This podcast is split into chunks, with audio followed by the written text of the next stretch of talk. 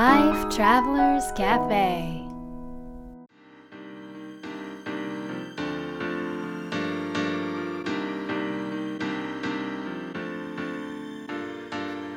ライフトラベラーズカフェへようこそ松田美弘です。若菜です。世界各国で自分らしいライフスタイルを送っている素敵な方々にインタビューするライフトラベラーズカフェ。このバージョンは僕松田美弘と若菜が日々感じたことなどをお伝えしていきます質問役はのっちです。はい。というわけで何やらはい。若菜さんが大休養変中ということで。大変だったらしいじゃないですか。大変ってことはないですけどね。家にいたね。そうなんですよ。この何年？一緒になって。10年弱、まあ、10年弱で初めて。1週間も家にいたって 初めて10年初めてですね。1週間もいたっていう。それはなぜなんでしょうか？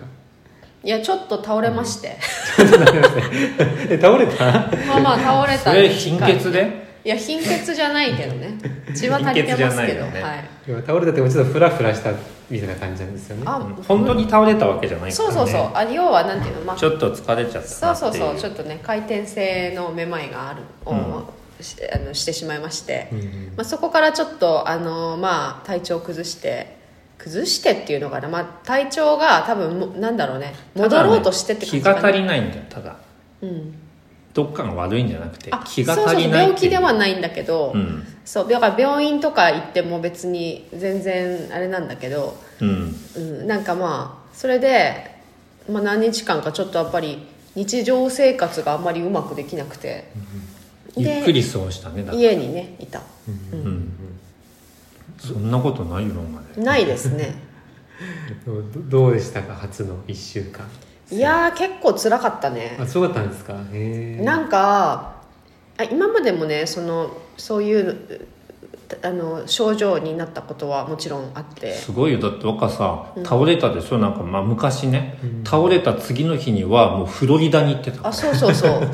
そうなんですよ。そんなばっかりだったもんね。そう。普通みんな多分それ入院する人もいるわけそれで、へえ。うん、あの本当に動けなくなるからね、全てが回って、そう。だけど本当に今までの多分生活だとそれが起こっても次の日から本当に海外行かなきゃいけないとか、うん。その合間だったりする。そうそう。だからね何日間もあるからなんか気分的には多分楽だろうっていうはずなんだけど、実際に休んでみてあのまずね具合が悪いっていうだけであのものすごく不安になるから精神的に元気じゃなくなるから、あの全然休めない、いわゆるリラックスしてないとあころが、そうだね。休養になったわけじゃないもまんね、そうなのよ。逆に不安になるから不安になるというか、なんていうの？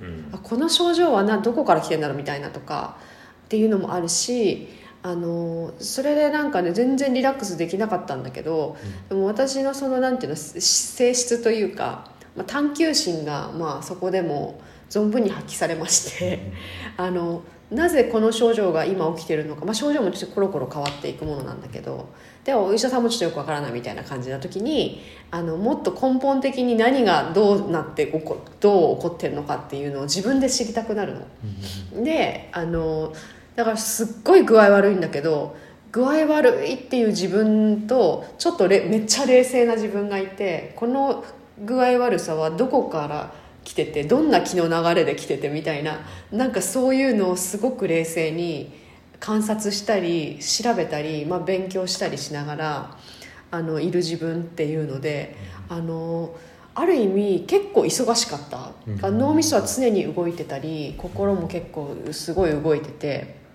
でなんか結局最初の前半の数日3日間ぐらいであのまあまあゆっくりだけどうまあ動けるようになったり、まあ、実際家事とかはあのフラフラしながらやってたんだよね。なんか あそうそう、多分普通の人やんないよね多分。だけどなんていうのこうそれがその自分を整える一つのなんかになりそうな気がして無理しないようにしながらやってたんだけど、まあ、それがこうできるようになった時ぐらいからあのちょっと自分でケアしてみようかなと思って。であの針。うん。鍼灸。鍼灸ね。鍼灸はあの近所に通ってるところがあるのでそこにまあちょっとめまいが落ち着いたあたりぐらいから通い出してでそれプラスあともう自分で対処していこうと思ってで結構東洋医学的視点がまあ大きいけれどもそこからとあと自分の経験上のものを総総動員、うん経験と知知恵を総動員してもうそれこそなんかアロマアロマテラピーもあの、まあ、ちょっとこうあの今までのアロマテラピーのつあの活用じゃなくってちょっと東洋医学的な視点からのアロマテラピーをちょっと活用してみたり、まあ、自分の中にちょっと試してみたりとかあとホメオパシーも私結構聞くので常に持ち歩いてるんですがそれもなんかこうもっと対処的にやるんじゃなくってこのホメオパシーってどんな性質とかそもそもどんなこうあの動きを持ってるんだろうっていう根本的なところから自分なりにま学んだりちょっと勉強したりしてでそこで理解するとものすごく自分の中につながりが感じられてなんかそのホメオパシー取らなくてもあこれかもって思ってそれ調べて理解するでしょ？そうするとねなんか症状がもう落ち着くの。っていうことがこう起こってきたりするのもなんか活用しながらまあホメオパシーも結構細かく使っていったりとかあと漢方もあのまあ毎日は飲まないですけれどもあのいただいているものがあったのでそれでまあ漢方もちょっと取りながらあとはツボツボも効くんだよ。えー、そうツがね今回ねこんなにツボって簡単なんていうの簡単じゃん？今まであんまりさあの重要視してなかったんだけどなんかもうとにかくもうあらゆるものやってみようと思ってやったらツボがすごく結構私の中では効いて、あツボ押しも結構やったかな。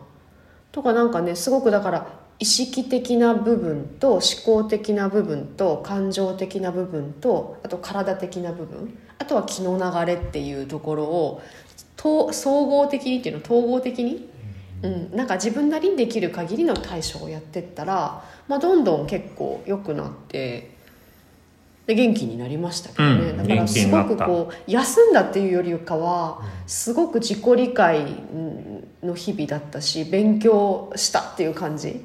なんか知恵をなんかまたなんかが増えたなっていう感覚の時間だったしあとはなんか体の状態ってやっぱり本当にね内臓とかもそうだけどやっぱ気の流れ心の中でどういう思いがあるか。それがなんか例えば恐れとか悲しみとかっていうことだけじゃなく幸せとか楽しみでさえもなんかそのすごく気の流れを動かしていくからそれやっぱりバランスがすごく大事だなとかなんかそれ改めてなんか感覚的に理解してきたことを体感的にとすごい深い部分で理解することができたからなんかまあすごく良かったなとは思いますけどね、うん。でも辛かった。全然リラックスできないもん。でもそそんな中でもすごい日々勉強してそう 指にねたタコできてで起きてらられる時はなるべく起きてたんだけどその時はもうずっとこうなんか書いたりしながら自分の中でのいろんな気づきをもとにあの症状を見てったりとかあの、まあ、本結構読んだりしてたので、うんうんまあ、勉強してたよねいつになく。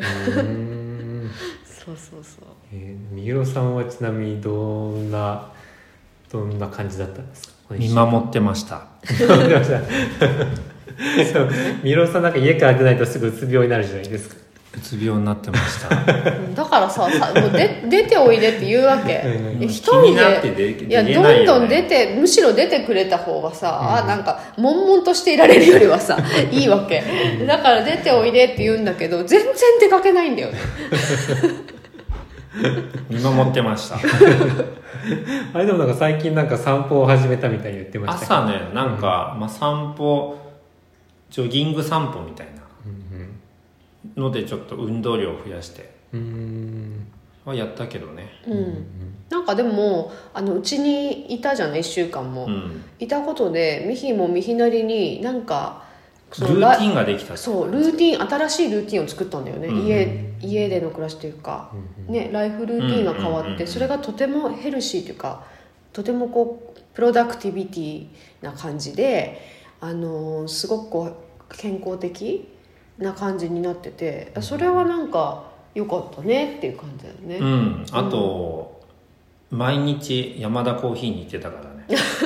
そうお気に入りのコーヒー屋さんがあって、うんうんうん。そうそこであの美味しい最高に美味しいコーヒーがうんいただけるんだけど、コーヒーをいただきながら、まあちょっと考え事したり本読んだりする時間、ううんん、う要はとかを取ってたよ。そうそうそう、そういう時間が取れたことは、まあそうだね。とても良かった。どちらかというと陰の時間だもんねそれ。うん。なんか陰の時間を取らされた感じよね2人とも、うんうんうんうん、常に多分陽の時間の中うにん。身をずっと置いてるから、うん。うんうん。あなんか良かったんじゃない？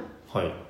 でもまあ結果的には必要な時間が取れたっていうことなんですね。そうだね。でもすごくミヒがありがたいのはあのーなんかちょっと、まあ、すごいめまいが起こった時に、まあ、私は結構さもうそれなんかそういうの持ってるって知ってるし体験も何回もしてるからあまた来たなっていうのは分かるわけ。でも多分周りの人とか初めて見た人はびっくりしちゃうのよね。もう動けなくなるかその場でもう歩けなくなるしバッとかちょっと倒れちゃうし、なんか車椅子とかでなんかこう動かない乗らないともう動けなくなるからでその姿を見た友達が「な救急車呼ぶ?」みたいになったわけその私の姿を見て。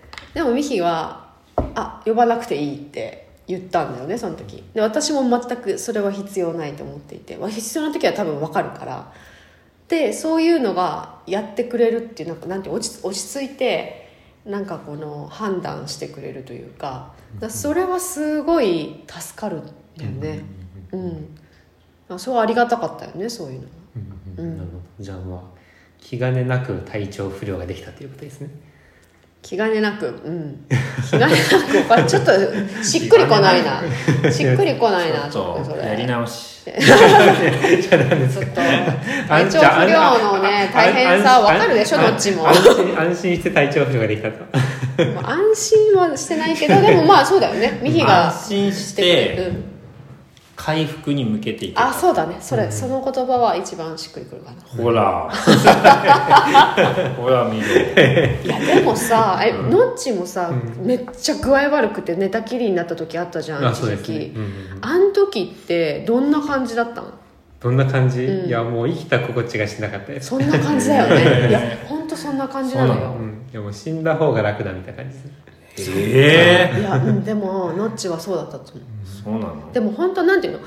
日常の何気ない動作をするっていうことがいかにありがたくて、それはわかる。なんか喜びなのかっていうことだよね、なんか中学校の時にさ骨折してさあの入院した時にそう思った。うん、うんうん。どこも行けないっていう。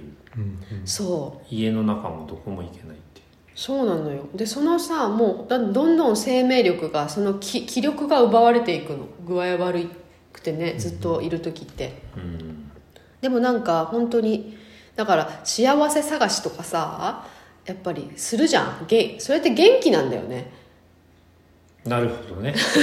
そうだからもうなんていうの？もうすでに今なんかやっていることがなんかどれだけすごいこうありがたくてなんかこう豊かなことで感謝することなんだなっていうのってなんか今回すごい思ったから、なんかすごい幸せを探し探したりとかもっともっとっていう気持ちってあもちろんその探求心ってすごく素敵だけど、まあ、それだけ自分は元気なんだと思って、うんうんうん。その元気な能力をないものに向けるのじゃなくってなんか今目の前にあるもう裏庭の法則的にね、あるものを探すことに探すっていうのが目の前にあることでに気づくことになんかこうあの使うっていうことは、なんか一つのね生き方の方法だなってはちょっと思うよね。うんうんうんということで今日の質問は「すでにあるものは何ですか?」「すでにあるものは何ですか?」ライフトラベラーズカフェは毎週金曜日にお届けしています。次回の放送も聞き逃さないように、ポッドキャストや Spotify、Amazon Music、YouTube の購読ボタンを押してください。また、僕たちでライフトラベラーラウンジというオンラインサロンをやってますので、えー検索してみてください。それでは、良い週末を。Life Travelers Cafe